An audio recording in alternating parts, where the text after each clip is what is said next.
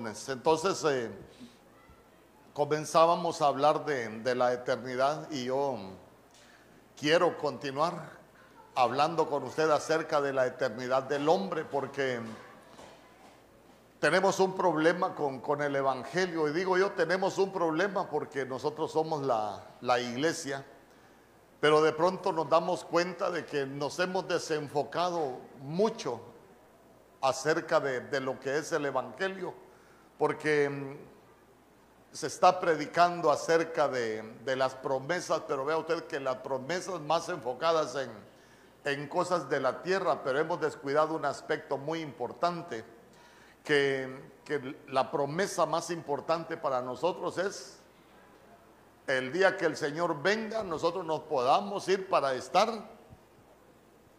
por una eternidad con Él. Quiero decirle que cuando estamos hablando de eternidad, no estoy hablando de inmortalidad. Estoy hablando de que nosotros, nosotros tenemos eternidad, no aquí en la tierra. Estoy hablando de lo, de lo que se viene con el Señor. Pero escuche bien, no estoy hablando de inmortalidad. La Biblia dice que el único que tiene inmortalidad es el Señor hay cosas que, que, nosotros necesitamos, necesitamos comprender y es que la Biblia dice que aquello que fue ya es, ahí lo puede leer usted en Eclesiastés capítulo 3, verso 15, aquello que fue ya es. Y lo que ha de ser fue ya. Y dice que Dios restaura lo que pasó. Entonces, mire, vamos por parte porque nos va, nos va a servir. Aquello que fue, ya es. ¿Y qué es lo que fue? Si nosotros vemos el paréntesis que se ha abierto en la eternidad de Dios, porque nosotros venimos de una eternidad pasada, pero nosotros vamos para una eternidad futura. Lo que nosotros estamos viviendo en la línea de tiempo de Dios es un paréntesis que se abrió en la eternidad entre las dos eternidades, la pasada y la, futura.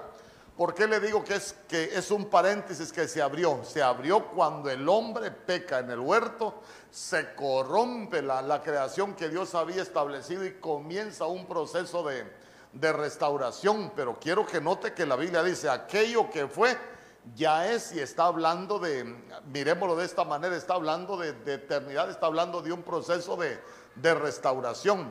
O sea, aquello que fue ya es, nos está hablando de, de, esa eternidad porque dice, y lo que ha de ser, hablando de un futuro, ya fue. ¿Por qué? Porque en el huerto el hombre tenía eternidad, pero esa eternidad se interrumpe por el pecado. Entonces, si, ese, si lo que ha de ser ya fue, entonces mire al final qué hermoso lo que dice, Dios restaura lo que pasó. ¿Y qué fue lo que pasó? Se corrompió el huerto con el pecado, toda la creación de Adán se corrompe, hermano, y empieza, empieza Dios a trabajar con nosotros en ese proceso de, restauración. ¿Por qué? Porque eso fue lo que pasó, se interrumpió. Yo quiero, quiero dejarle eso ahí en su corazón, que se interrumpió la eternidad. Y nosotros, lógico, tenemos esa, tenemos esa promesa y yo quiero hablar algunas cosas con usted acerca de, de que nosotros somos seres escogidos para ser eternos. Escuche bien, se lo vuelvo a repetir porque esto causa mucho problema. No para ser inmortales, sino para ser eternos. En Juan capítulo 14, verso 6, la Biblia dice,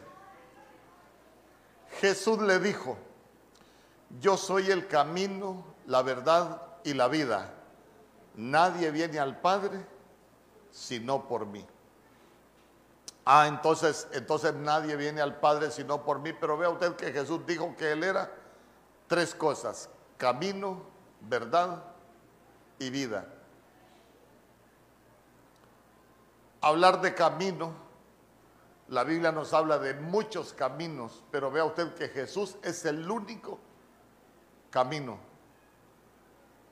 nos habla de la verdad, muy poco se, se, conoce de la verdad. ¿Por qué? Porque a veces nosotros creemos que, que el cinto de la verdad es que nosotros solo vamos a, a decir verdad y, y, no vamos a hablar mentira, pero cuando usted ve la verdad bíblica se va a dar cuenta que la Biblia en el libro de los Salmos capítulo 119, 160 dice, la sumatoria de tu palabra es verdad. Y ahí empieza uno con, con otro lío, qué es la verdad y tratar de, de, conocer la verdad, porque nuestro Señor Jesús dijo en Juan capítulo 8, si no me equivoco, que, que si nosotros permanecemos vamos a ser verdaderamente sus discípulos. Permanecer en su palabra nos lleva a ser discípulos. El ser discípulos nos lleva a conocer la verdad y la verdad nos hará libre. Entonces, entonces muchos, muchos, escuche bien, dicen, no, es que la verdad es Cristo. No, pero nuestro Señor Jesús está hablando en Juan 8 y él dice, si ustedes permanecen en mi palabra, van a ser mis verdaderos discípulos. No dijo, me van a conocer a mí, dijo, van a conocer la verdad. Y la verdad es lo que los hará libres. Pero, pero también dice que él era la, la vida. Y cuando hablamos de la vida, escuché bien, en la Biblia aparecen varios tipos de vida, pero eso es lo que voy a, a tocar en el último, en el último tema, los diferentes tipos de vida. Pero, pero yo quiero compartir con usted acerca de, de una vida que nosotros necesitamos alcanzar. ¿Por qué? Porque cuando habla de que, de que Él es el camino, la verdad y la vida, esa palabra vida dice que es una vida, es una vida de viviente, pero es una vida Zoe. Y hablar de la vida Zoe es hablar de una vida en el espíritu. Ya no vivir de acuerdo al alma, ya no vivir de acuerdo a la carne, no, sino vivir de acuerdo al Espíritu. Entonces, mire, nosotros tenemos la promesa de la eternidad. Tenemos una esperanza. Mire, yo quiero, yo quiero que, que nosotros aprendamos que, que la promesa del Señor, hermano, a veces, a veces hay tantas cosas que se enfocan en las promesas, pero que son promesas para la tierra y al final usted se va a dar cuenta que, que cuando nuestro Señor Jesús vino a hablar del reino, dijo, el reino de los cielos se ha acercado. Él lo que trajo fue la promesa del reino de los cielos. Y el reino de los cielos es eterno. Por eso él dijo que el reino de los cielos no era comida ni bebida. No estaba hablando cosas naturales, sino que estaba hablando cosas espirituales. En Juan capítulo 3, verso 14, yo sé que son versos que usted se lo sabe.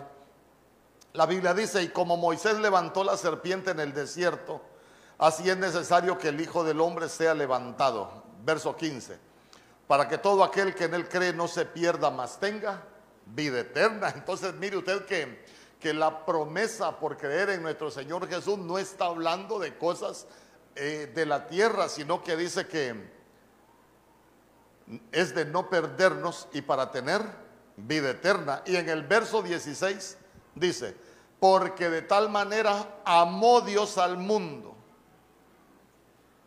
Primero habla del Hijo, ahora está hablando del Señor, porque de tal manera nos amó el Padre, porque de tal manera nos amó Dios, que ha dado a su Hijo unigénito para que todo aquel que en Él cree no se pierda, mas tenga vida eterna. Entonces yo quiero que, que nosotros nos demos cuenta de que la promesa del Señor va enfocada a una vida, a una vida eterna, que nos demos cuenta que, que la promesa del Señor, hermano, hay muchas cosas que el Señor nos ofrece, pero yo quiero dejarle en su corazón esto, que, que son añadiduras y son promesas que son condicionadas, pero note que, que la promesa de la vida eterna es por creer en Cristo Jesús, nuestro Señor.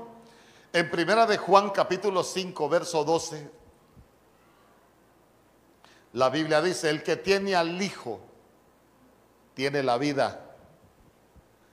Aquí es donde nosotros no nos explicamos cómo van a ser los testigos de Jehová, cómo van a ser los, los mesiánicos que no creen en el Hijo, aquellos que dicen que el Nuevo Testamento no tiene sentido. El que tiene al Hijo tiene la vida. El que no tiene al Hijo de Dios no tiene la vida.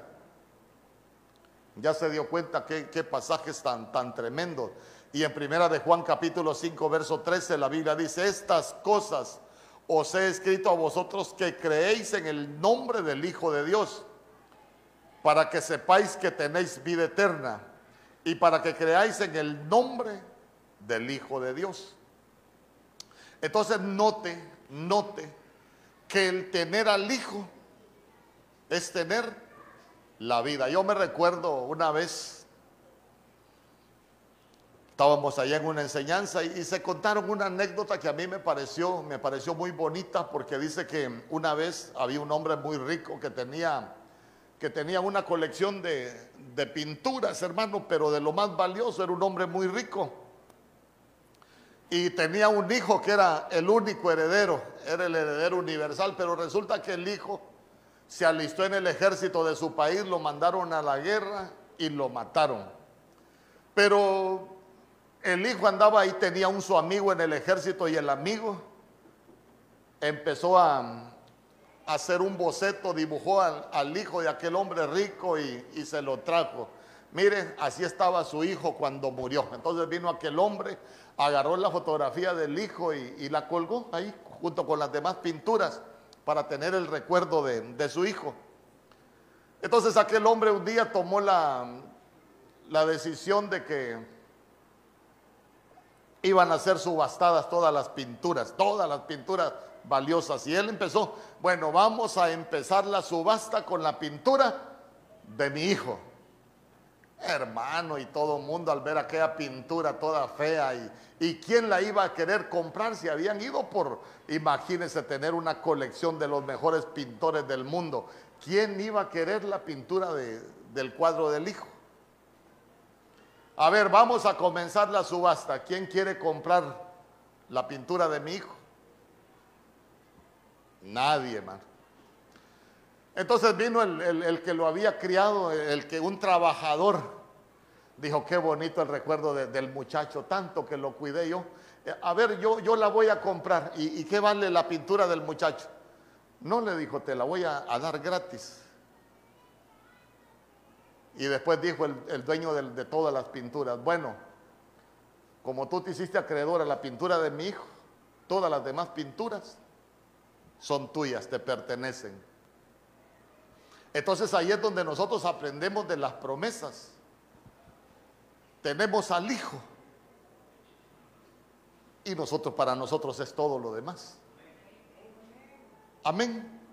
E, entonces, entonces vea usted que para, para, nosotros, a dónde lo quiero llevar, es que a veces, a veces nos enfocamos en las demás promesas, pero nos olvidamos que para nosotros lo principal es el Hijo, la promesa del Hijo, la vida eterna. Entonces vea usted que por eso han aparecido tantos evangelios, hermano, el evangelio de la prosperidad, los fundamentalistas y, todos son los que empiezan tantos moveres espirituales, pero creo yo que es que nos hemos desenfocado de, la, de la promesa, hermano, porque mire qué hermoso, el que tiene al Hijo tiene la vida. Pero nos damos cuenta de que no está hablando de, solo esta vida aquí en la tierra, sino que está hablando de una vida eterna con Dios. Dice amén conmigo. A veces algunos dicen, no, pero, pero es que de la vida eterna solo habla el Nuevo Testamento. No, no solo el Nuevo Testamento habla de la vida eterna. Si usted lee el Salmo 133, creo que es cuando dice la Biblia, mirad cuán bueno y cuán delicioso es habitar los hermanos juntos en armonía. Y cuando usted sigue leyendo, dice, porque ahí es donde envía Dios su bendición. ¿Y qué más envía el Señor ahí? A la vida eterna. Fíjese que en Daniel capítulo 12, verso 1, por ejemplo, pero nosotros necesitamos, mire, tener esa, hacer nuestra esa esa promesa para que no seamos ciudadanos de la tierra, que seamos como el polvo de la tierra. En, Daniel capítulo 12, verso 1, la Biblia dice, en aquel tiempo se levantará Miguel, el gran príncipe que está de parte de los hijos de tu pueblo, y será tiempo de angustia cual nunca fue desde que hubo gente hasta entonces. Pero en aquel tiempo será, será libertado tu pueblo. Mire qué bonito todos los que se hallen escritos en el libro. No sé si me ayuda con Daniel capítulo 12, verso 1, ahí en la Reina Valera 1960. Lo vamos a leer mejor, porque vamos a leer el verso 1 y el verso 2. Mire lo que dice. En aquel tiempo se levantará Miguel el gran príncipe que está de parte de los hijos de tu pueblo. Y será tiempo de angustia, cual nunca fue desde que hubo gente hasta entonces. Pero en aquel tiempo será libertado tu pueblo, todos los que se hallen escritos en el libro. ¿De qué libro estamos hablando? Recuérdese que la Biblia dice que nuestra ciudadanía no está en el cielo. Es como que nosotros digamos el libro de la vida, el libro de nuestra ciudadanía celestial. Entonces, entonces con eso de con eso de estar escritos en el libro de la vida, sabe que uno debe hasta hasta tener mucho cuidado. Porque usted se recuerda que dice que llegaron unos ahí donde nuestro Señor Jesús y llegaron bien contentos y usted se recuerda por qué llegaron bien contentos donde nuestro Señor Jesús. Ah, porque habían andado predicando el Evangelio, habían sanado enfermos, habían echado fuera demonios, habían hecho milagros. Y se recuerda que nuestro Señor Jesús, y de eso se alegran. Nombre, alégrense de que sus nombres estén escritos en el libro de la vida. Imagínense qué tremendo que, que que esto lo lleva a pensar muchas cosas a uno. ¿Será que hay gente que fue usada para hacer milagros en la tierra y se va a perder? Sí. ¿Será gente que predicó, se va a perder? Sí. Pero miren lo que dice el verso 2. Y muchos de los que duermen, esa es una esperanza, esa es la promesa para nosotros. Y muchos de los que duermen en el polvo de la tierra serán despertados, unos para vida eterna y otros para vergüenza y confusión perpetua.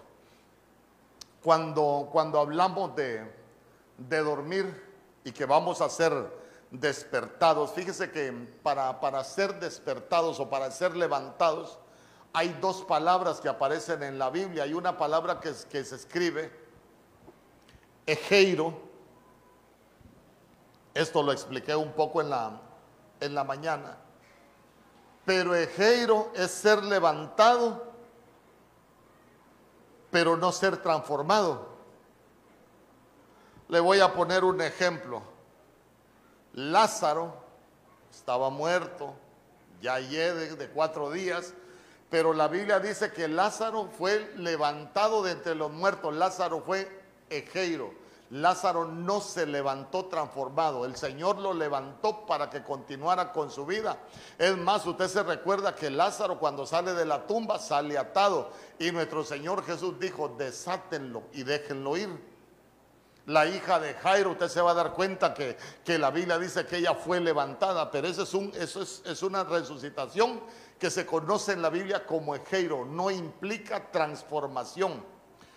Pero, pero cuando hablamos nosotros de los que vamos a ser despertados, unos para vida eterna, escuche bien, esa es una, esa es una resurrección que se conoce como anastasis. Y anastasis sí tiene que ver con transformación.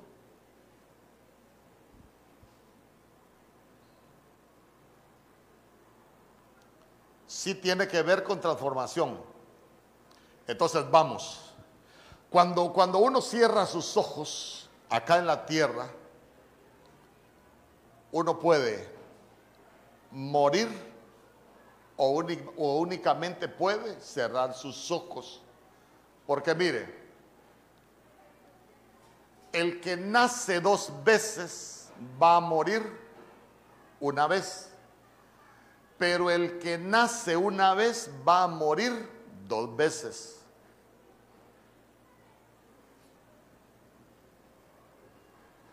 Ay, hablar de estos temas se mete a unos líos, uno bien feo.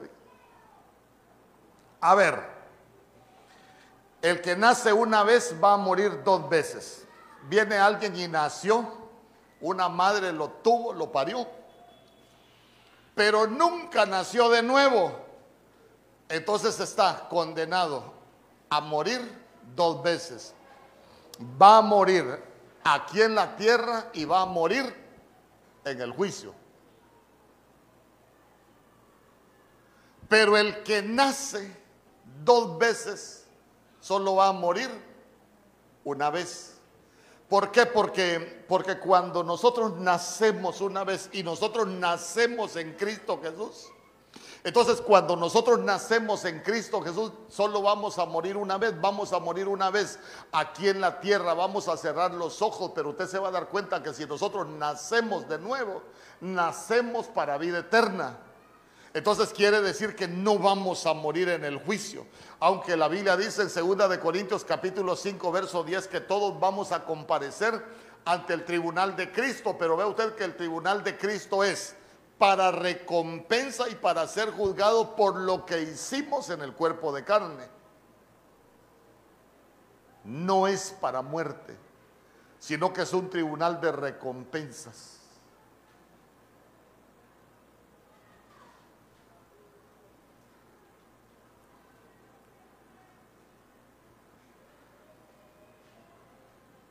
Entonces, vea usted, cuando nosotros cerramos los ojos en la tierra, hay una separación. Usted debe de, saber que, que nosotros somos seres tripartitos, somos un espíritu que habita en un cuerpo, pero que se expresa por el alma.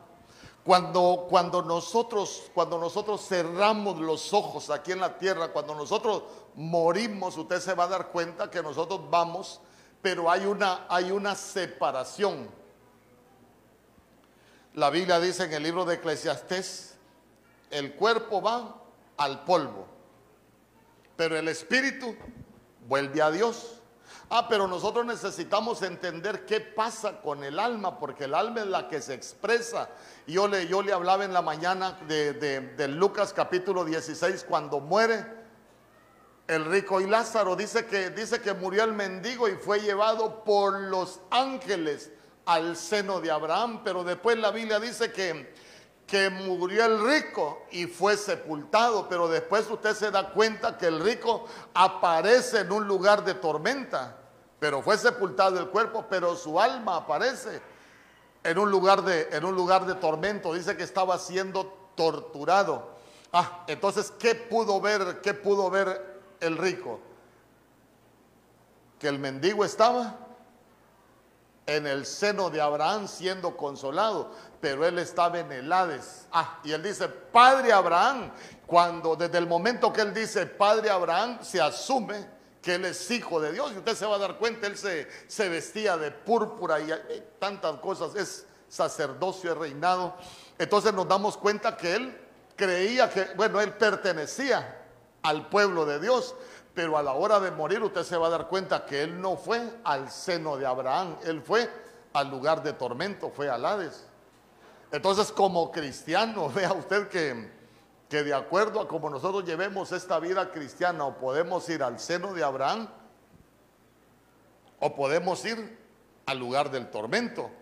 El, detalle es que, es que cuando el Señor venga por la iglesia, tiene que cohesionarse nuevamente lo que es nuestro espíritu con el cuerpo y con y con el alma. Por eso es que la Biblia dice que todo nuestro ser, espíritu, alma y cuerpo, sea guardado irreprensible hasta la venida del Señor.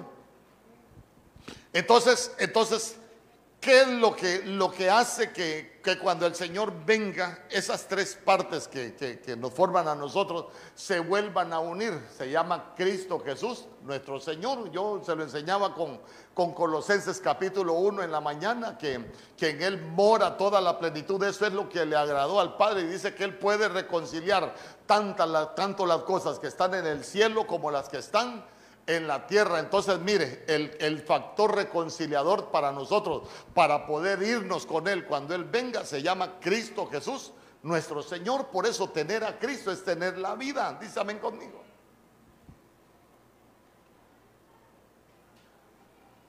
Pero nosotros, escuche bien, Cuando nuestro Señor Jesús dijo, yo soy el camino, la verdad y la vida, nosotros debemos evolucionar en esta vida.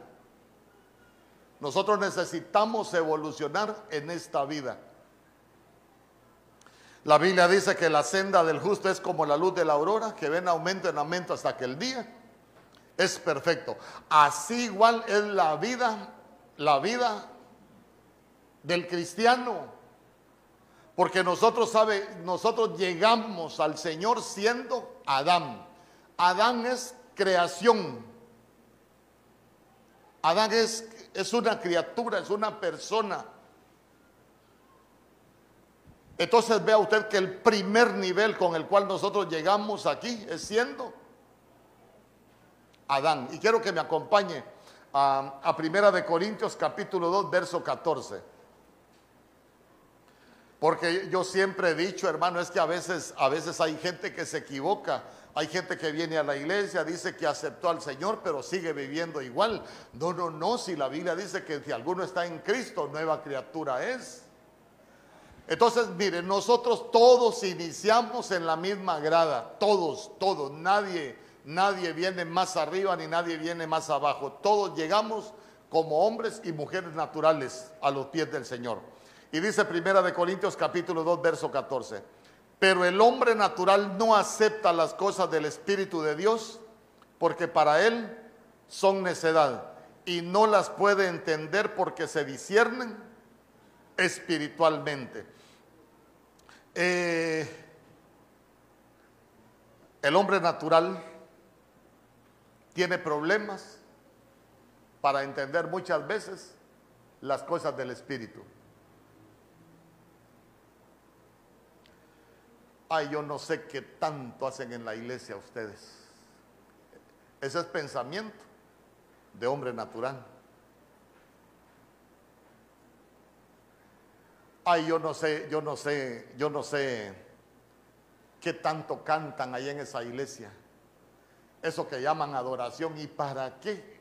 Pero la gente es que no las puede discernir espiritualmente. ¿Y por qué no las puede discernir espiritualmente? Porque sigue con el mismo pensamiento del hombre natural. Y ese es el primer escalón. Pastor, ¿y usted algún día pasó por ahí? Sí, hermano, qué pena, qué pena. Yo le he contado que, yo le he contado que allá en Ebenezer había un hermano que no me gustaba cómo cantaba. Yo por eso creo tanto en la profecía, hermano. Cuando el Señor habla, yo le presto atención. Porque Ay, yo cuando miraba a aquel hermano, ay, el hermano, otra vez. Y me decía mi esposa, ¿y vos qué tenés con el hermano? Es que no me gusta cómo canta, le digo. Y una vez estábamos en, estábamos en, el culto, hermano, y, solo vi al hermano yo con el micrófono y dije yo, ya me amargó el culto, otra vez el hermano. No me gustaba cuando él cantaba. Entonces eh, empezó el hermano a cantar y yo como, así como usted no, no como otros que vienen y, ay no, que tanto cantan aquí. Pues ya debería predicar ese pastor y nos vamos y ya. Pero lo que le quiero contar es que empezó la adoración y yo, nada hermano, nada. Y cuando empieza la profecía, la primer profecía, dice, aquí dice el Señor, tú que has dicho que no te gusta cómo canta el hermano, hermano, yo sabía que era para mí. Tú que has dicho que, que no te gusta cómo canta el hermano, hoy vengo a decirte, dice el Señor, que Él no te está cantando a ti, Él me viene a cantar a mí.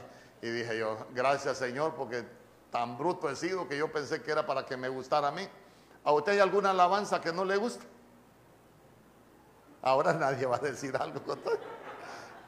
Ay, a mí esa alabanza no me gusta. Mejor que no le guste a usted, con tal le guste al Señor. nosotros nos vamos a sentir tranquilos, porque no es para usted. Fíjese que una vez alguien nos dijo, nosotros queremos aprender eh, la alabanza y queremos aprender cosas que ustedes hacen porque nos van a servir para entretener a los hermanos. Y le digo yo, pero nada de lo que uno hace en la iglesia es entretenimiento. Qué triste sería que vamos a armar el cuadro de danza para entretener a los hermanos y este no es centro de entretenimiento. Nosotros aquí venimos a escuchar la palabra del Señor para que nos cambie. Aquí venimos a exaltar y alabar y bendecir el nombre del Señor. ¿Cuántos dicen amén? Hermano, pero a veces pensamos como, como, como hombres naturales. Primer escalón. Perdóneme, ahí somos, somos igual que cualquiera. ¿Cuál vida eterna en ese nivel, hermano? ¿Cuál vida eterna? Solo somos visitantes en una, en una congregación, en una congregación nada más.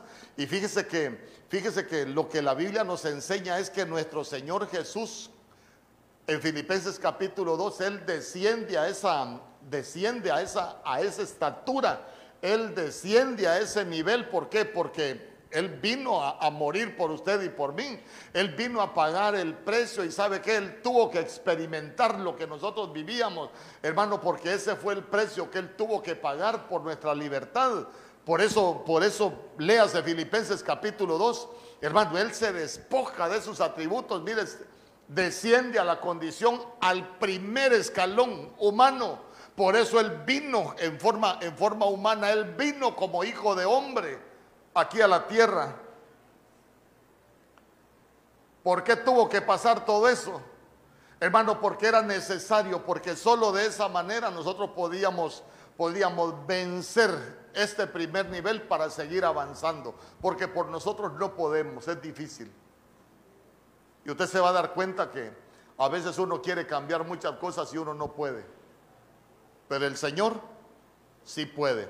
Entonces, entonces, ¿a dónde, ¿a dónde lo quiero llevar con todo esto? Que nosotros entramos como personas naturales, pero hoy el Señor dijo, ven, siéntate a mi mesa. Entonces, lo importante, venir a la mesa del Señor no debe de ser una costumbre. Venir a la mesa del Señor es entender lo que representa para nosotros, porque sabe qué, nosotros en la mesa del Señor no solo venimos a comer pan y a tomarnos una copa de vino. Sabe que nosotros en la mesa del Señor venimos a comer vida. Vida. ¿Por qué le digo que venimos a comer vida? ¿Por qué? Porque nuestro Señor Jesús cuando estaba con sus discípulos que parte el pan dijo, porque este es mi cuerpo. El pan representa su cuerpo que por nosotros es partido. Entonces, entonces Jesús es un Jesús que está vivo no está muerto. Entonces yo quiero dejarle eso en su corazón, que nosotros cuando venimos a la mesa del Señor debe de ser más que religión, debe de ser más que costumbre. ¿Por qué? Porque nosotros venimos a comer vida. ¿Y por qué venimos a comer vida? Porque después de comer vida, nosotros nos volvemos vivientes. Escuche bien nosotros nos volvemos vivientes. Dice la Biblia en Efesios capítulo 2, verso 1. Él los, él los dio vida a vosotros que estabais muertos en vuestros delitos y pecados. Verso 2. En los cuales anduviste en otro tiempo, según la corriente de este mundo, conforme al príncipe de la potestad del aire, el espíritu que ahora opera en los hijos de desobediencia. Entonces vea usted que nosotros llegamos a, los pies del Señor como Adán, como hombres naturales, primer escalón. Pero note usted que dice que Él nos dio vida cuando nosotros estábamos muertos en nuestros delitos y pecados. Y dice que nosotros anduvimos en ellos según la corriente del mundo. Claro, todos venimos del mundo. Anduvimos navegando en la corriente del mundo. Pero vea usted, ese espíritu dice que solo debe de operar ya, o solo opera en los hijos de desobediencia. ¿Por qué? Porque cuando nosotros venimos a Cristo Jesús, nosotros deberíamos de salirnos de la corriente del mundo. Dice amén conmigo. Allá, la corriente del mundo por allá, pero nosotros nos metemos a la corriente del Espíritu para vivir una vida, una vida en, en Cristo Jesús nuestro Señor para vivir una vida, una vida diferente. ¿Por qué? Porque eso nos va a permitir llegar al siguiente nivel. ¿Y sabe cuál es el siguiente nivel? Los vivientes. Estábamos muertos y nos dio vida. Pero esa palabra vida es una vida, es una vida zoe, es una vida en el espíritu. Usted debe de entender que hay varios tipos de vida de los cuales habla la Biblia, que eso voy a hablar a las 4 de la tarde. Pero, pero nosotros quiero que entendamos, hermano, que nosotros necesitamos evolucionar, no involucionar.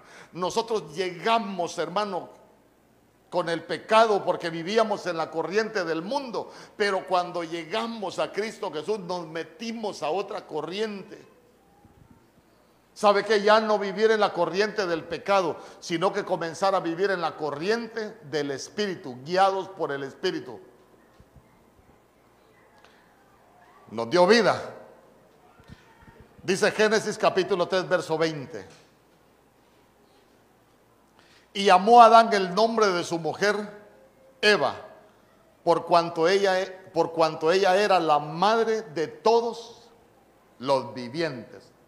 Entonces vea usted que en el huerto habían vivientes. Y se recuerda de Eclesiastés capítulo 3, verso 15. Lo que va a hacer ya fue. Guárdese eso. ¿Por qué? Porque la Biblia está hablando que venimos de una eternidad pasada, pero vamos para una eternidad futura. Imagínense, estamos aquí ya para entrar a la eternidad futura. lo que va a ser la eternidad futura ya fue. O sea que en el huerto había eternidad. En el huerto lo que había era vivientes.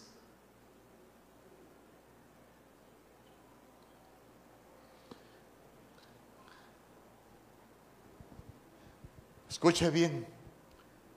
Cuando Adán sale del huerto, no sale como viviente, sale como una, sale como un bios, una vida natural. Porque usted se recuerda que Adán deja de ser viviente y lo primero que perdió es la comunión con el Señor. ¿Estamos de acuerdo? Hermanos, solo se contaminó por el pecado y perdieron la comunión con Dios. Se sintieron desnudos, se escondieron. Entonces vea, cuando son echados del huerto, Él ya no sale como viviente. Y si usted lee, después de que ellos son echados del huerto, la Biblia dice que el corazón de los hombres solo se encaminaba de continuo al mal. ¿Por qué? Porque comenzaron a vivir de acuerdo a la corriente del mundo, al pecado.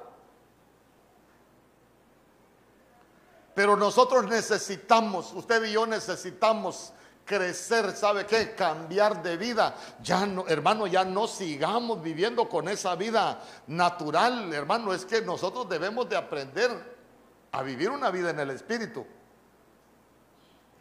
¿Sabe por qué? Porque la Biblia dice que Dios muestra el fin desde el principio. Si en el huerto habían vivientes y nosotros nos estamos preparando para volver al huerto, al paraíso, entonces nosotros tenemos que alcanzar la estatura de vivientes.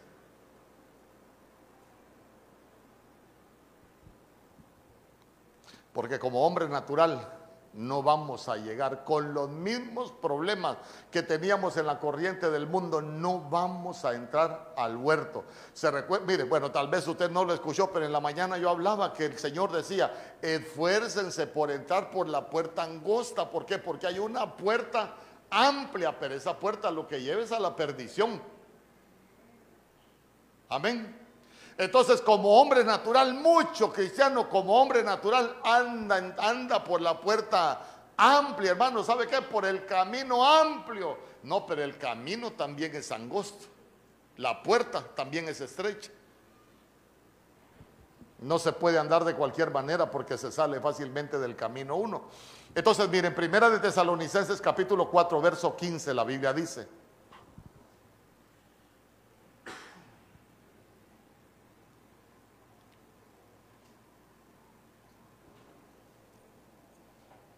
Porque esto lo decimos en palabra del Señor.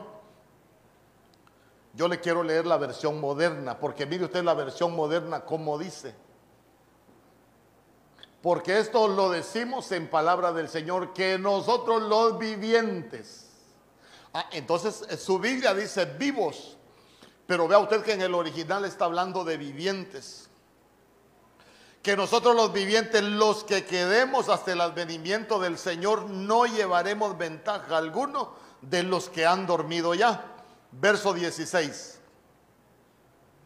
Porque el Señor mismo descenderá del cielo con mandato soberano, con voz del arcángel y con trompeta de Dios, y los muertos en Cristo se levantarán primero. Verso 17. Lo vuelve a repetir. Luego nosotros, ¿quiénes dice? Los vivientes, aquellos que ya Cristo nos dio vida. Luego nosotros los vivientes, los que hayamos quedado, seremos arrebatados juntamente con ellos a las nubes, al encuentro del Señor en el aire y así estaremos, como dice, siempre con el Señor. Por eso le digo, nosotros vamos para una eternidad. Por eso yo le estoy enseñando acerca de la eternidad del hombre, que la promesa en Dios es la eternidad. Tenemos al Hijo, lo tenemos todo. ¿Por qué? Porque para nosotros lo más importante es tener a nuestro Señor Jesús en nuestras vidas. Ahora bien, pero, pero para ser viviente hay que haber resucitado.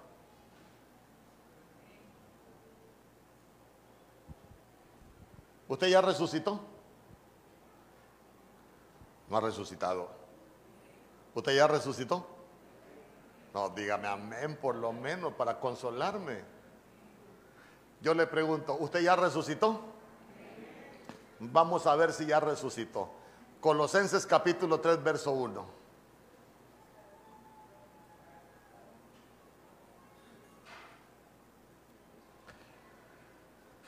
Entonces, mire, hombre natural, mujer natural. Cristo nos da vida, pero nosotros necesitamos saber cómo nos dio vida, resucitándonos, volviéndonos a la vida. ¿Por qué? Porque la paga del pecado, ¿qué es? Muerte. Entonces, vivir en pecado es seguir muerto, pero, pero el viviente es porque ya resucitó. Dice, si pues habéis resucitado con Cristo, buscad las cosas de arriba donde está Cristo sentado a la diestra de Dios. Ah, hermano. Entonces, mire, el que ya resucitó, que ya alcanzó el nivel de vivientes, ya busca las cosas de arriba, ya no busca el pecado. Ahora le pregunto, ¿ya resucitó usted? Sí, porque si anda buscando el pecado, no ha resucitado.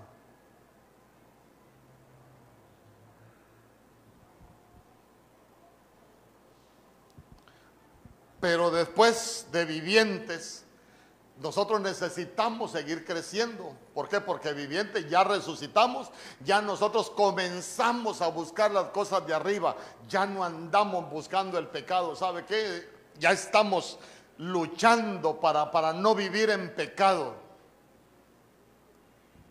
En Lucas capítulo 4, verso 34, la Biblia dice,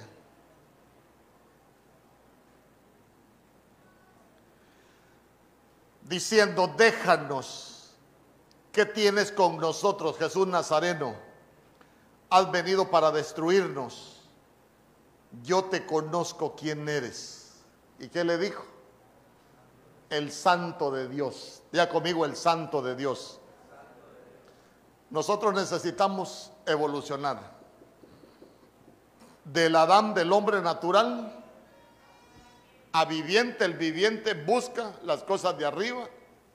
Ya tenemos a Cristo, batallamos con el pecado, pero ya buscamos una vida diferente en Dios. Entonces después de haber llegado a ese nivel de viviente, nosotros comenzamos a buscar santidad. ¿Por qué? Porque nuestro Señor Jesús dijo, sed santos como vuestro Padre Celestial es santo. muertos, nos dio vida, ahora buscamos santidad.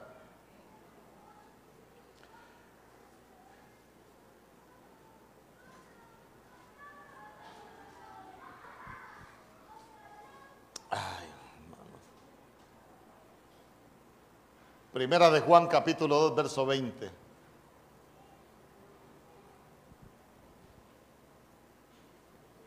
La Biblia dice, pero vosotros tenéis la unción del santo. Día conmigo, yo tengo la unción del santo. Y todos vosotros lo sabéis. Bueno, hoy ya lo sabe. Todos nosotros tenemos la unción del santo.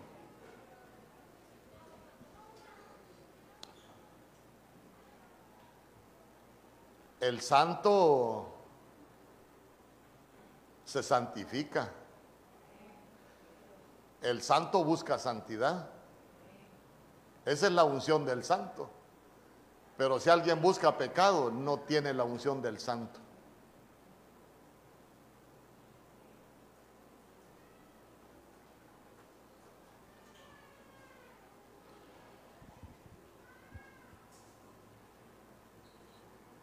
En Tito capítulo 1, verso 7, la Biblia dice, Tito capítulo 1, verso 7, mire lo que dice la Biblia, porque el obispo debe de ser irreprensible como administrador de Dios, no obstinado, no iracundo, no dado a la bebida, no pendenciero, no amante de ganancias deshonestas. Verso 8. Sino hospitalario, amante de lo bueno ¿Usted es amante de lo bueno? Qué bueno. Prudente. ¿Usted es prudente? Ay, con esos amenes dan ganas de llorar aquí. Justo. Pero mire también cómo es santo. Y diga conmigo, dueño de sí mismo. Ya se dio cuenta que después de santo dice dueño de sí mismo, para que usted sepa. En matemáticas dicen que el orden de los factores no afecta el producto, pero en la Biblia el orden de los factores sí altera el producto. Porque dice, después de santo es dueño de sí mismo. Quiere decir que cuando no hay santidad, uno no es dueño de sí mismo.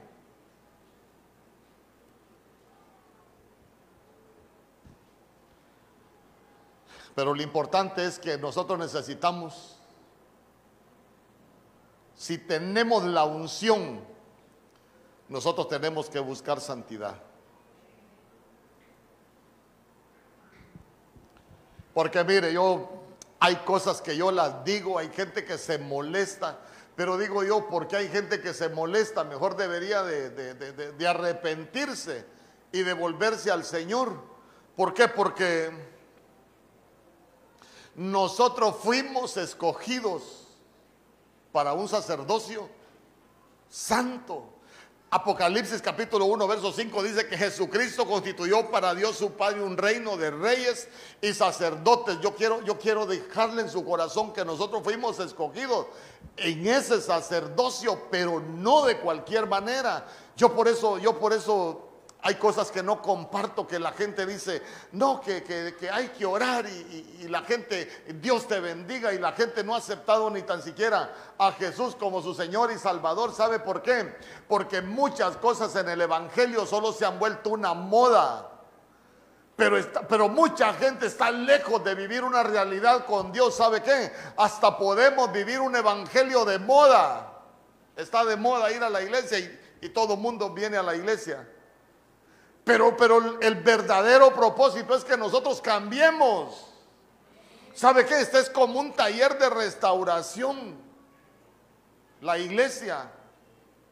Nosotros venimos a ser reparados, a ser restaurados, a ser cambiados, hermano, a ser ajustados. Porque en primera de Pedro capítulo 2 verso 5, mire lo que dice la Biblia.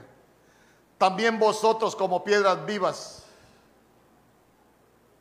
Sed edificados como casa espiritual. Mire, usted es una piedra viva. se fueron las piedras vivas. Usted es una piedra viva. Pero necesitamos como piedras vivas ser edificadas como casa espiritual. A ver, ¿por qué necesitamos ser edificados como casa espiritual? Hermano, porque antes nosotros estábamos llenos de vicios, estábamos llenos de pecado, y adulterio, de fornicación, de, todo lo que usted quiera. Pero cuando nosotros estamos siendo edificados como casa espiritual, si somos piedras vivas, es porque nos vamos deshaciendo del pecado. ¿Y sabe qué? Nos convertimos en templo y morada del Espíritu Santo. Ah, ya no somos guarida de, de demonios, hermano, ni de pecado. Ya no somos, ya no estamos llenos de pecado. Pero mire usted, ser edificados como casa espiritual para un sacerdocio santo para ofrecer sacrificios espirituales aceptables a Dios por medio de Jesucristo. Eh, porque vea usted que a veces lo que nosotros ofrecemos no es aceptable al Señor, porque estamos lejos de vivir de acuerdo a la voluntad de Dios. Mire, con respecto a, ser santo, no vaya a decir alguien, ah, el pastor dijo que, que, yo no soy santo y me voy al mundial allá a terminarme de corromper. No, no, no. Diga conmigo, estamos siendo edificados. Hermano, esto no es de un día, este es un proceso. La vida del cristiano es un proceso, la vida del cristiano no es un suceso. Qué bueno sería que nosotros llegamos a la iglesia y se te arruinó el matrimonio, se te acabaron los vicios, se te corrigió la boca, se, canceló todo el pecado. No, diga conmigo, un proceso. ¿Por qué? Porque en este proceso de la santidad, hermano, nosotros nos vamos a dar cuenta que hay dos tipos de santidad.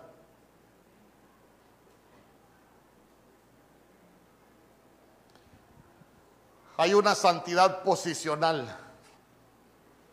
Hay una santidad posicional que a nosotros nos la regalaron.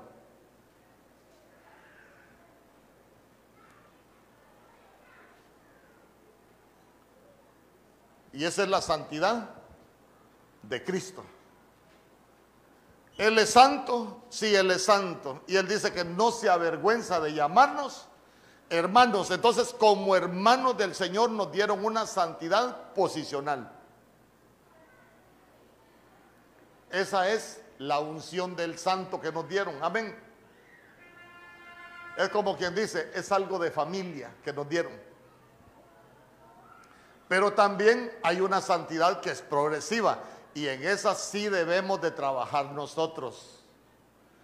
¿Por qué? Porque la Biblia dice en el libro de Hebreos capítulo 14, verso 12 o 12, 14. Hebreos 12, 14 dice, en cuanto dependa de vosotros, buscad la paz con todos y la santidad sin la cual nadie verá al Señor. Entonces, mire, hombre natural, nos dieron vida porque estábamos muertos en delitos y pecados, ya no sigamos muertos, porque después tenemos que evolucionar nosotros buscando santidad. ¿Por qué? Porque sin paz y santidad nadie verá al Señor. Por eso necesitamos alcanzar el nivel de santo.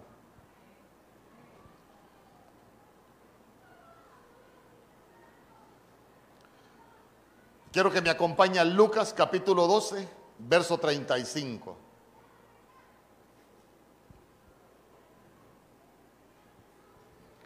Leamos. Están siempre preparados y mantener las lámparas encendidas. Para mantener la lámpara encendida hay que tener aceite y el aceite es la unción del Espíritu Santo. No es, no es, no es la unción del pecado, no es la unción del Espíritu Santo en nuestras vidas, obrando. Verso 36. Y ser semejantes a hombres que esperan a su Señor que regrese de las bodas para abrirle tan pronto como llegue y llame. ¿Qué nivel es ese?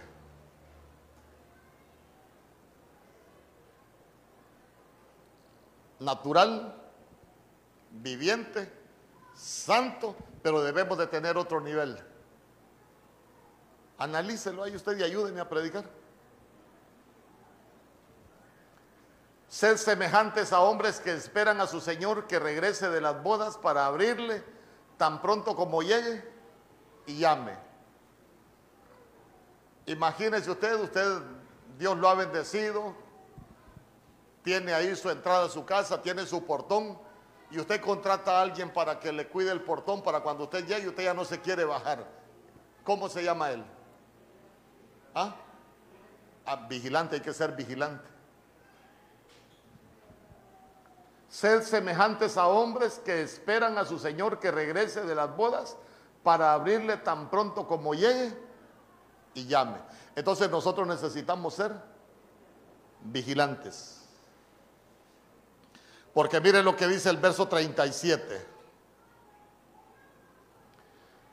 Dichosos aquellos siervos a quienes el Señor al venir halle velando, en verdad os digo que se ceñirá para servir y los sentará a la mesa y acercándose les servirá.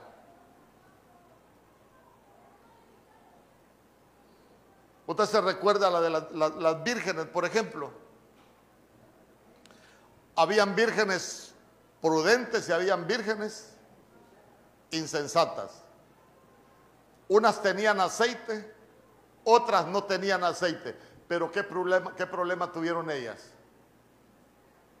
¿Ah? Se durmieron, no eran buenos vigilantes.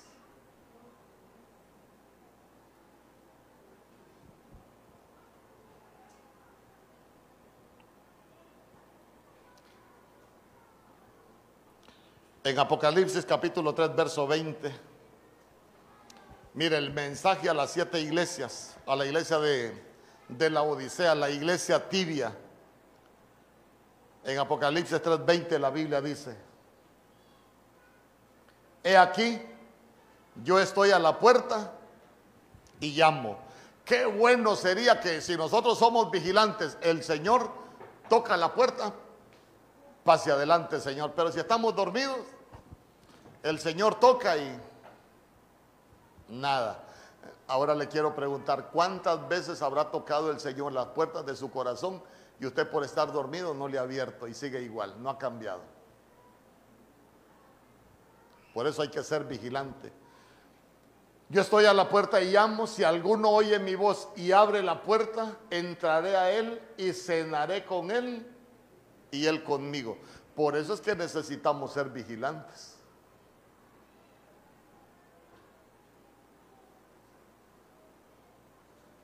Miren, en estos tiempos nosotros necesitamos ser vigilantes. Sí, pastor, viera yo comando vigilando a los hermanos, porque eh, para llevarle a la vida. No, no, no, deje de vigilar a los hermanos y mejor vuélvase usted vigilante. ¿Sabe por qué? Porque cuando nosotros nos volvemos vigilantes nos vamos a dar cuenta de todo lo que está pasando.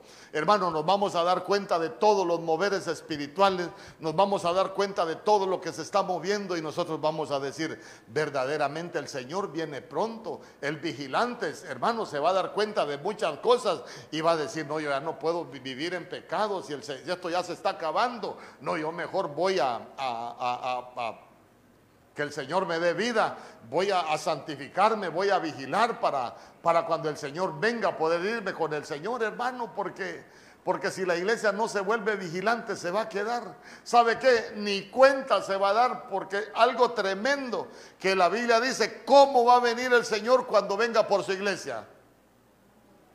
¿Ah? Como ladrón en la noche. El Señor no va a venir, hey, ya vengo, ya vengo. No, no, no. Nosotros necesitamos estar vigilantes. ¿Sabe qué? Prepararnos cada día como que si el Señor viene hoy. Hermano, que, nos dé temor cuando, cuando vamos a cometer pecado. ¿Sabe por qué? Para que nosotros digamos, no, no podemos vivir igual. Si nosotros somos vigilantes, ¿sabe qué? Vamos a vivir con algo dentro porque ya tenemos Espíritu Santo, ya tenemos una unción, hermano, que nos va a llevar a vivir una vida diferente en Dios. El problema es que a veces perdóneme que se lo diga de esta manera, estamos en la calle espiritualmente hablando.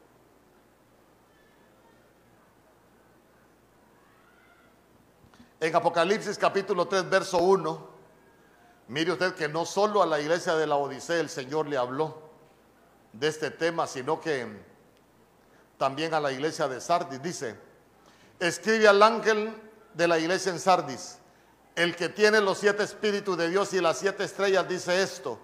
Yo conozco tus obras que tienen nombre de que vives y estás muerto. me voy a detener ahí. ¿Qué es tener nombre de vivo y estar muerto?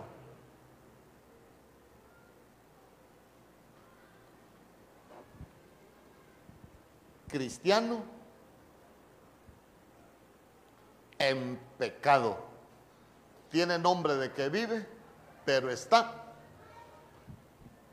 No lo digo yo, la Biblia dice, la paga del pecado, ¿qué es la paga del pecado?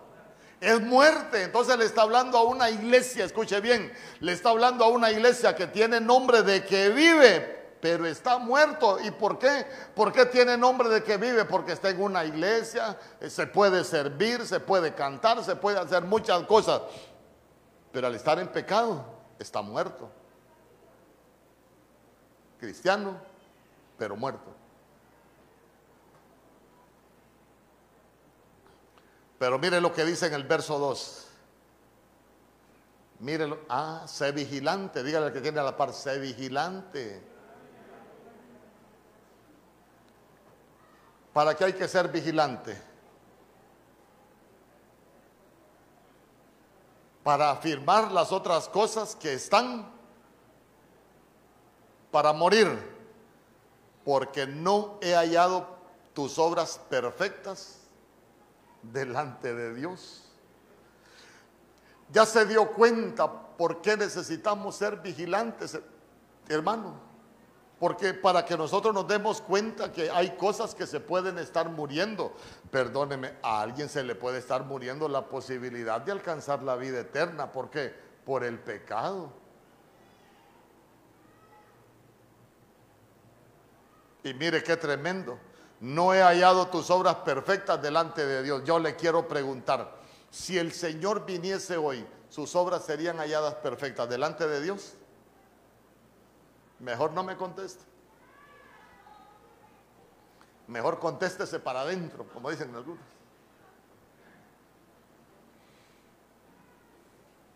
Pero ya se dio cuenta que nosotros tenemos la promesa de la vida eterna, pero que nosotros necesitamos evolucionar. Le voy a pedir a los hermanos que nos van a ayudar con la mesa del Señor.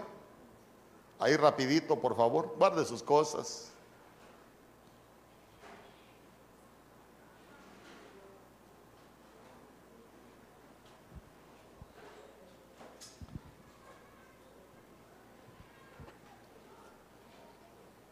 Porque note usted que nosotros llegamos como hombres naturales a los pies del Señor, ahí comienza a repartir los elementos. Como hombres naturales, pero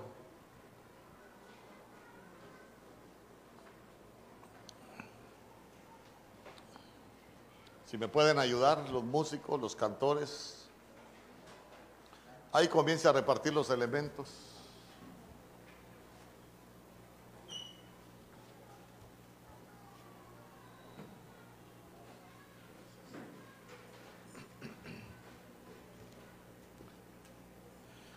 Ahí solo le voy a pedir, usted reciba los elementos y solo revísese, no revisa a nadie más y la mesa del Señor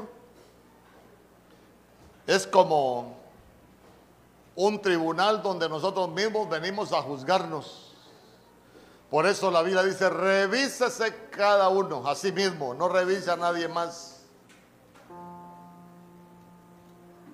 Aquí no es si hubiese venido fulano, hubiese venido mengano, no, no, no. Revisémonos cada uno.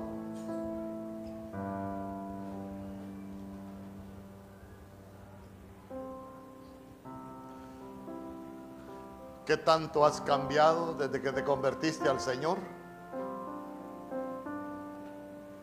¿O sigues viviendo en pecado?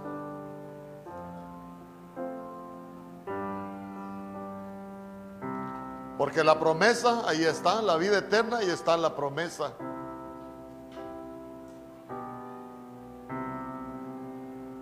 El problema es que muchas veces no vivimos como para alcanzar la promesa, sino que vivimos conforme a la corriente del mundo.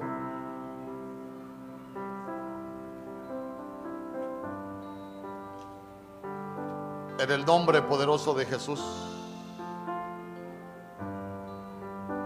En el nombre poderoso de Jesús. Pero ¿sabe que Cada, cada vez que venimos a la mesa del Señor es una oportunidad para nosotros.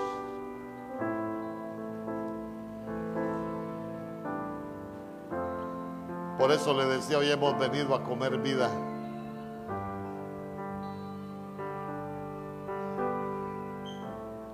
Hoy es la última mesa del Señor del año. Cuando Él hablaba del pan, dijo, esto es mi cuerpo que por vosotros es partido. Y decía nuestro Señor, haced esto en memoria de mí.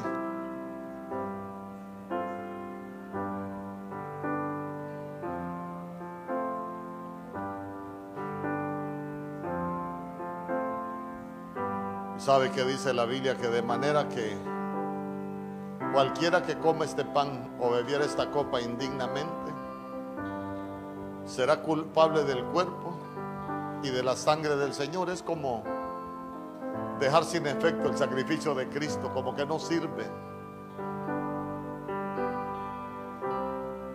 Note qué cuidado debemos de tener nosotros. Lo que pasa es que a veces queremos suavizar demasiado los mensajes. No, pero si el propósito de la palabra es luchar contra el pecado, limpiarnos del pecado.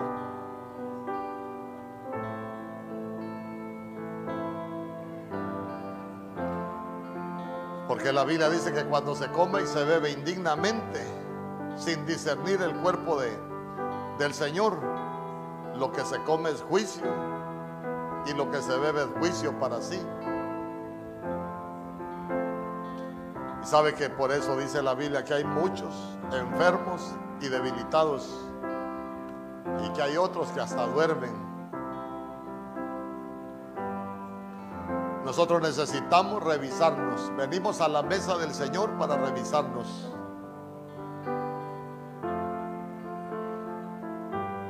Porque el Señor nos dio vida.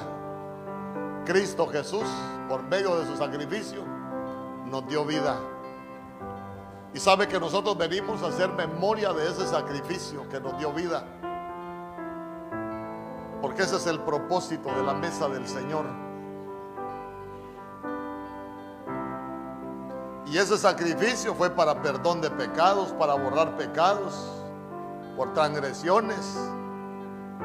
Pero no podemos seguir igual. Yo quiero que nosotros entendamos que hay cosas que nosotros necesitamos cambiar. El Señor viene pronto, si sabe usted que hasta los científicos dicen que a la tierra, así como va la autodestrucción, ya no le quedan más de 200 años de vida. Eso dicen los científicos. Pero nosotros sabemos que algo está por suceder por todo lo que se está moviendo en el mundo espiritual. Nosotros deberíamos estarnos preparando. Los que tenemos esa esperanza, deberíamos estarnos preparando. Y decirle, Señor, el día que tú vengas, yo quiero ser tenido por digno. No quiero retirarme de ti avergonzado. Si somos cristianos, es que la promesa es la vida eterna.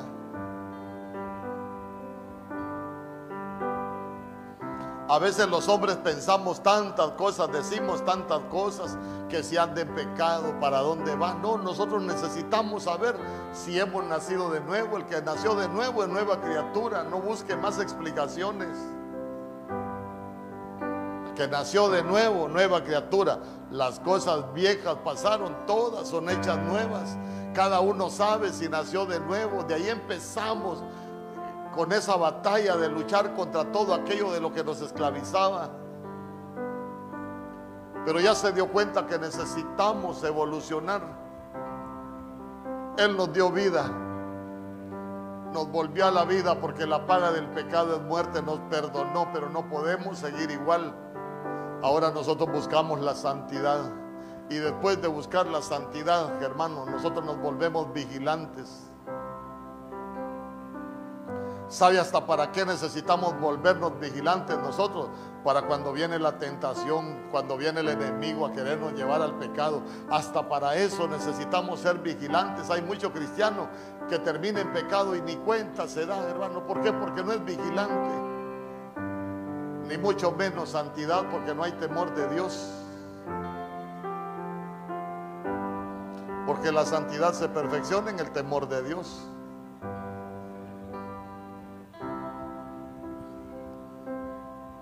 Pero que esta sea una mesa de reconciliación, de reconciliarnos con Cristo. En el nombre poderoso de Jesús.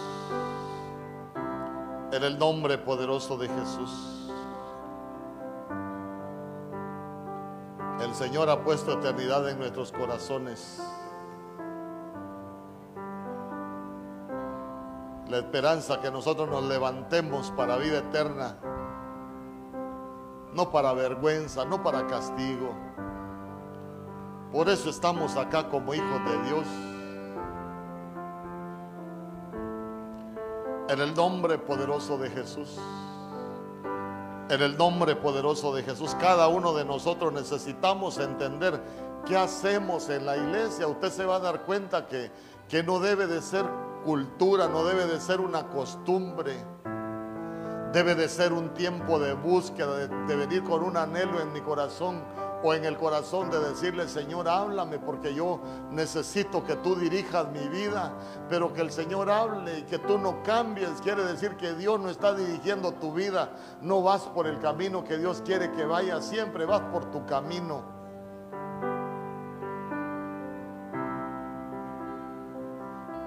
Para eso venimos nosotros y hoy vamos a hacer memoria.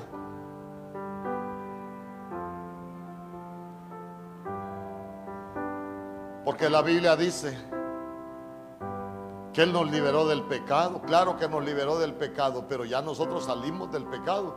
Que el Señor nos libere del pecado es una cosa. Que nos perdone el pecado es una cosa, pero que nosotros nos apartemos del pecado es otra. Pero la Biblia dice en Romanos capítulo 6, verso 22 que ahora habiendo sido libertados del pecado y hechos siervos de Dios, tenemos por vuestro fruto la santificación. Y como resultado de la santificación, la vida eterna, ya se dio cuenta usted que es un proceso Revísese cada uno en qué etapa estoy. No, estás vigilando, no estás buscando la santidad, estás viviendo en pecado. Yo te pregunto, estás fuera del orden de Dios. Vuélvete al camino, vuélvete a la vida. El problema es que muchas veces, hermano, estamos atados y nos cuesta cambiar.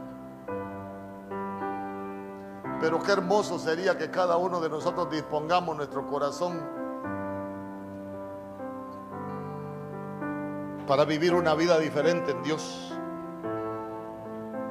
como hijos de Dios, como esos hijos que se están preparando para el día que Él venga a poder estar con Él. Como esos hijos que para el día que Él venga queremos ser tenidos por dignos que tenemos en nuestro corazón el no ser avergonzados, sino que tengamos ese pensamiento, Señor, yo sé que tú vienes, la promesa es la vida eterna, pero cuando tú vengas, yo quiero ser tenido por digno, yo no quiero ser de los avergonzados, quiero ser de los dignos. Para eso deberíamos de estar nosotros en este lugar. En el nombre poderoso de Jesús, pero hoy hemos venido a esa mesa, mesa de reconciliación. Hoy es un tiempo, es una oportunidad. Es una oportunidad más, ¿sabe qué? De examinarnos a nosotros mismos, de revisarnos. Y le repito, no revise a nadie más, revísese usted. ¿En qué etapa estás? Cada uno se revisa y sabe en qué etapa está.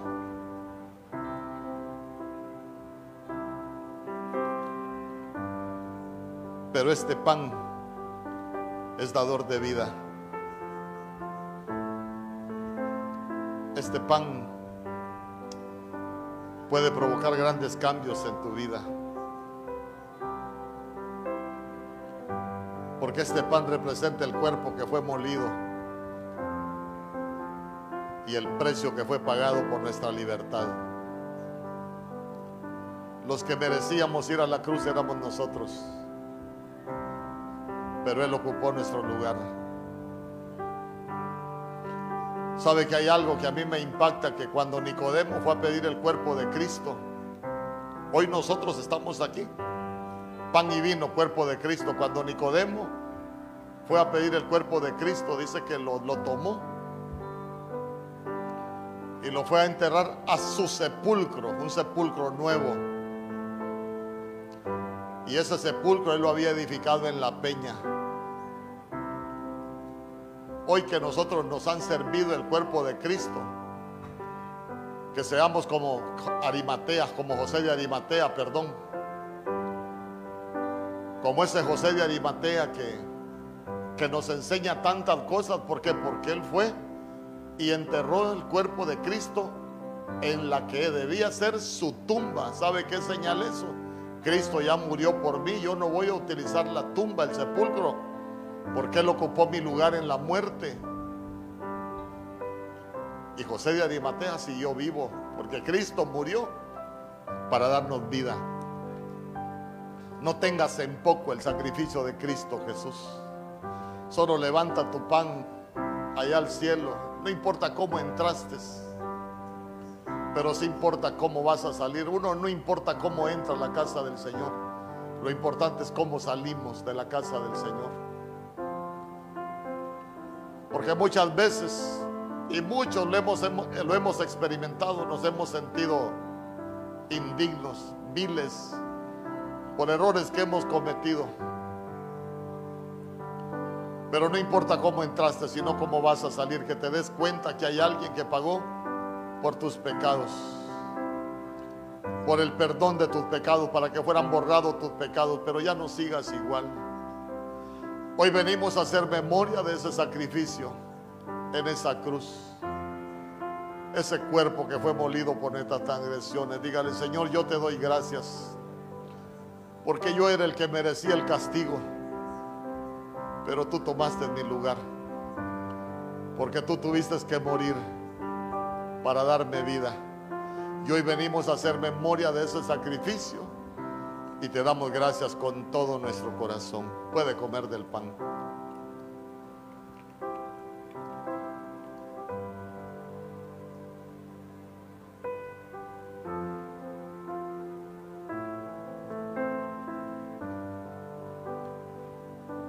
Tome la copa en su mano derecha.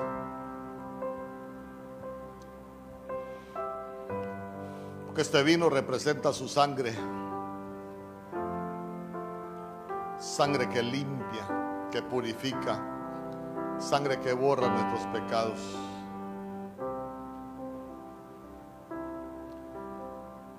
La Biblia dice que en la sangre está la vida.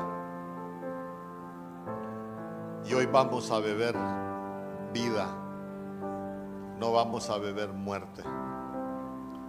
En el nombre poderoso de Jesús te damos gracias por esa sangre derramada en esa cruz. Gracias, gracias Señor por ese sacrificio.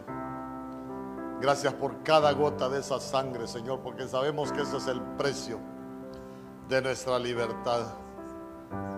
En el nombre poderoso de Jesús, gracias, oh Rey bendito, gracias. Puede beber de la copa.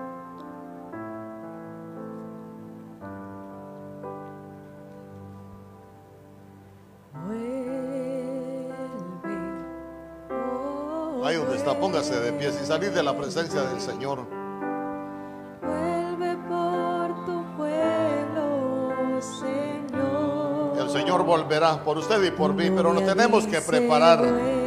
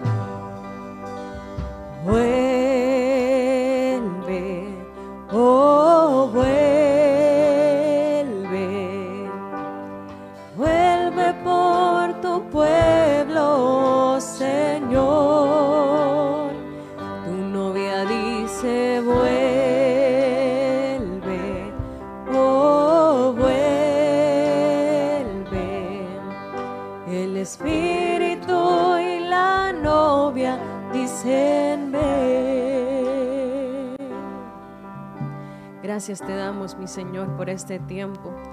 Gracias por este culto que nos has permitido estar delante de tu presencia. Te pedimos, Señor Jesús, que nos ayudes a no seguir viviendo como hombres naturales, sino que nos podamos mantener vigilantes, esperando tu venida, esperando, Señor Jesús, que tú vuelvas por nosotros, tu pueblo. Te pedimos, Señor Jesús, que aprendamos a vivir en paz, aprendamos a vivir en santidad, para poder tener ese encuentro contigo por la eternidad y poder cantarte y poder danzarte a ti, Señor, por siempre. Te pedimos que guardes nuestras vidas, que guardes la vida de nuestras familias aquí representadas, que seas tú poniendo muros alrededor nuestro, Señor Jesús, un vallado, cerco de protección y de cuidado, que tú nos guardes de toda plaga, de toda enfermedad, de todo hombre de violencia, de todo aquello, Señor Jesús, que esté en contra de ti, Señor, en el nombre poderoso de Jesús. Declaramos que estamos en el hueco de tu mano poderosa y que ahí nosotros vamos a vivir seguros. Gracias te damos, mi Señor. Amén y amén. Que el Señor le guarde, que el Señor le bendiga, que le lleve en paz y con bendición.